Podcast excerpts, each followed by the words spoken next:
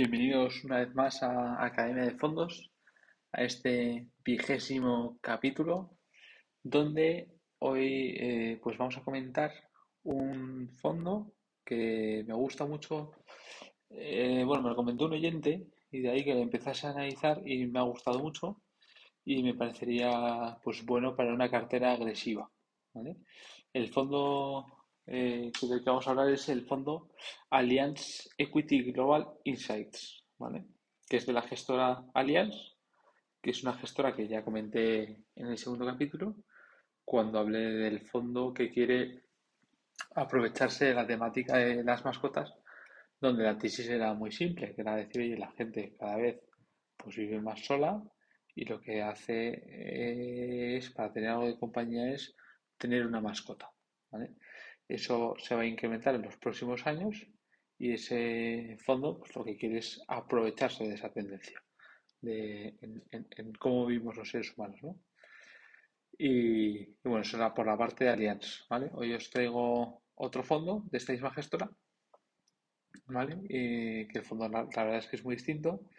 Es un enfoque más tradicional, eh, donde pues hay análisis fundamental, invierte en bolsa, un espectro mucho más amplio donde el objetivo es conseguir rentabilidades positivas a largo plazo, no, sin, decir una cantidad. ¿vale? Luego en la parte de la rentabilidad veremos cómo, ha ido. Y, la idea es, pues, para conseguir estas rentabilidades positivas a largo plazo, o sea, la idea es primero proteger el capital y segundo es eh, añadir una rentabilidad.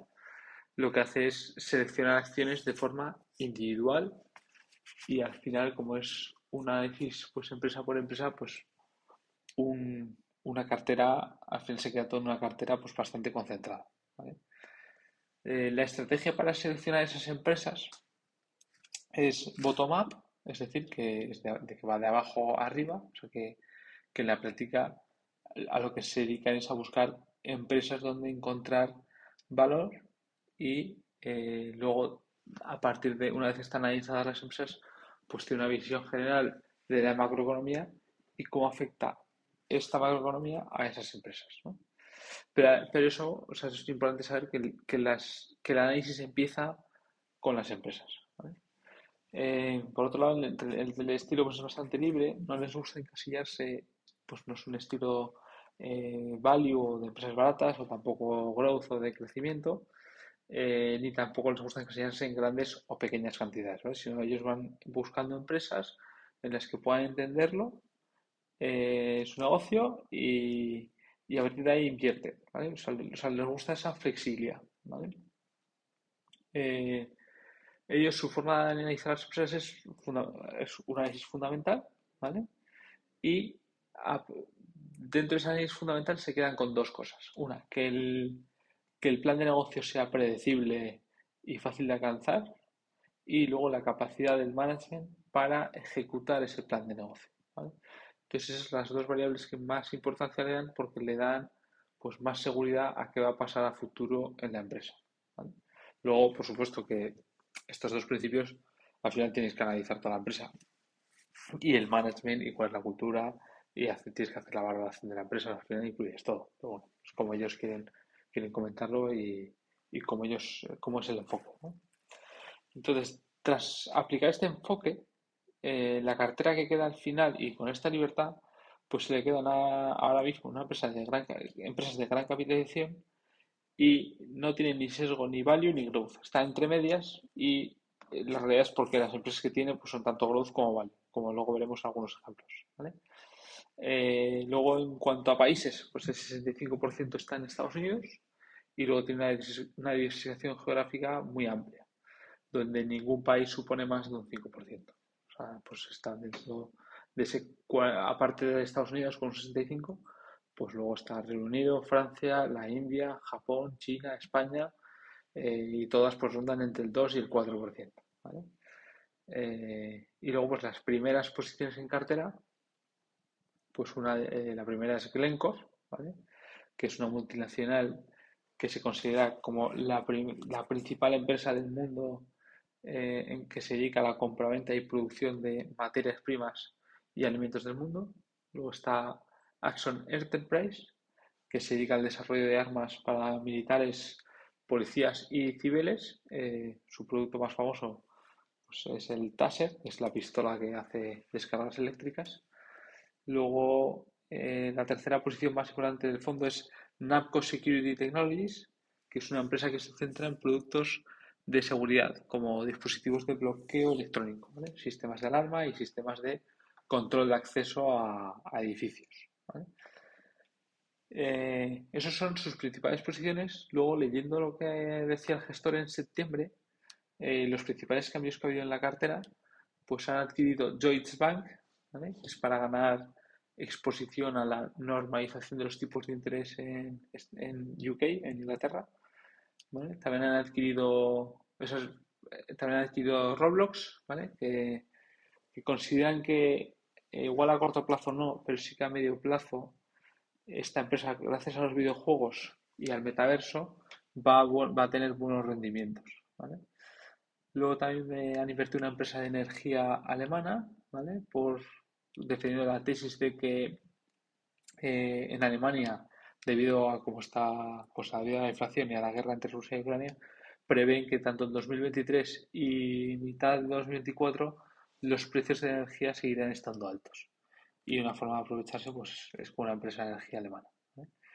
Y la verdad es que salvo la idea de Roblox, ¿vale? todo encaja en la línea que hizo el gestor, que ahora mismo, dada la incertidumbre macroeconómica que hay, eh, dada la situación de la inflación y también por la guerra entre Rusia y Ucrania, eh, todos los esfuerzos del equipo de análisis se están centrando en, en, encontrar, en cómo protegerte de esta situación, o sea, en hacer la cartera más defensiva. Y creo que en general las posiciones que he mencionado lo cumplen, salvo quizá Roblox que está sacrificando el corto plazo por el medio plazo, por los beneficios que puede tener el medio plazo. O sea, que la deben haber visto súper barata la empresa por haber invertido. Em, en cuanto al equipo directivo, el director de inversiones es Mark eh, Fanistri, que lleva ya 12 años dentro de la gestora de Allianz, dentro de la casa, y gestiona el fondo desde San Francisco. El tío es, bueno, es americano, estudió en Princeton y luego hizo su MBA en Harvard. Y, y hay una cosa que sí que hay que tener en cuenta, es que aunque lleve 12 años en Allianz, realmente como gestor de este fondo lleva desde septiembre de 2020, ¿vale? Simplemente, o sea, me parece un dato a tener en cuenta. Y, hay, entonces hay que hacer dos análisis. Una es, bueno, el fondo ha ido muy bien, pero también cuál es el track record de este gestor.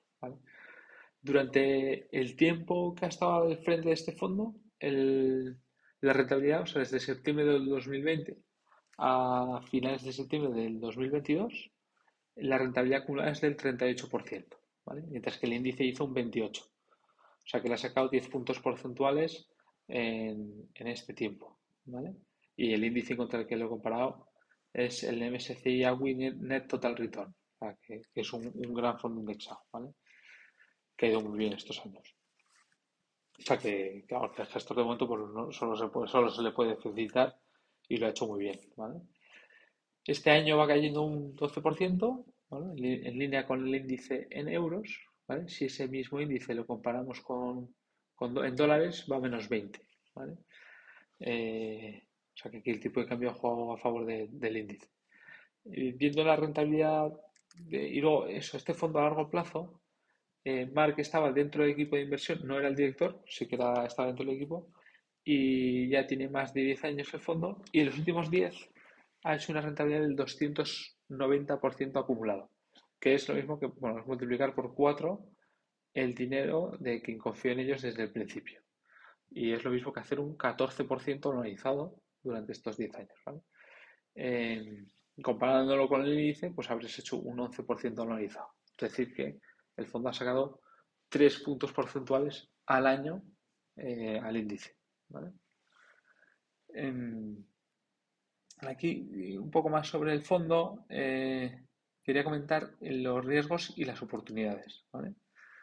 El, fondo tiene eh, como oportunidades, veo que el gestor, ¿vale? O sea, el equipo gestor es bueno, el, el director de inversiones es bueno, eh, su, capacidad de crear valor eh, para quien haya confiado en ellos, pues lo han demostrado. y eso que sin ser, o sea, han superado al índice cuando el índice, sobre todo, se ha visto beneficiado por las empresas growth. Este fondo ha superado a, ese, a, ese, índice, sin haber estado muy invertido en empresas growth. O sea que me parece que el mérito es bestial. Em, y eso pues es el crédito que hay que darles y es una de las oportunidades de invertir en este fondo. Luego tienes eh, un portfolio concentrado eh, donde la rentabilidad pues tiende a ser, si haces las cosas bien, pues eh, suele ser mayor que la del, del índice y seguir en línea con lo, con lo que han obtenido los últimos años, que les ha hecho pues también tener el sello de Morningstar de 5 estrellas.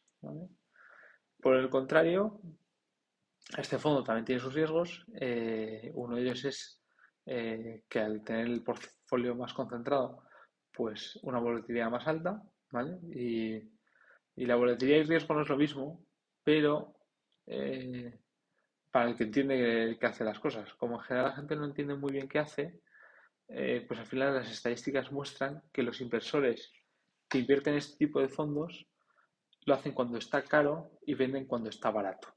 Y por eso, pues bueno, intentando paliar este, este efecto, pues intento hacer el podcast mientras este fondo esté negativo.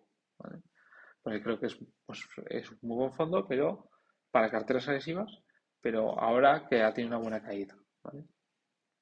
Eh, y luego también hay que ser conscientes de, del plazo. ¿vale? esta rentabilidad a 10 años, este fondo ha multiplicado por 4. Pero hay que ser consciente de que han de esos 10 años y luego que la mitad de la rentabilidad, o sea, el 200% de la rentabilidad desde el inicio, la ha hecho en los últimos dos años. ¿vale? sea, ese 40% que hemos comentado, si lo tienes en cuenta acumulado desde el inicio, es eso haber multiplicado por 2, ¿vale? Eh, y luego otro, de los riesgos es, eh, bueno, que el fondo que estoy, que invierto, invierte en euros, ¿vale? Y bueno, bueno, puedes elegir la clase que quieras, el dólar son euros, eh, y es algo que hay que tener en cuenta. Más, más que un riesgo, es algo que hay que tener en cuenta para, pues, dependiendo de lo que pueda hacer el tipo de cambio, que no sé si se puede saber, pues hay que tener en cuenta de cara a tomar tu decisión de inversión.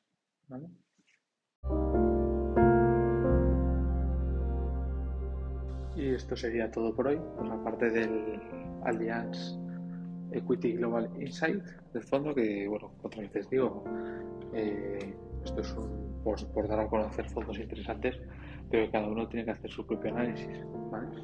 Y nada, si tienes alguna duda o quieres comentar algo, quieres que analice un fondo, pues escríbeme a jferrer.es. Y recuerda que la persona que sabe gastar y ahorrar es más feliz porque disfruta con ambas cosas.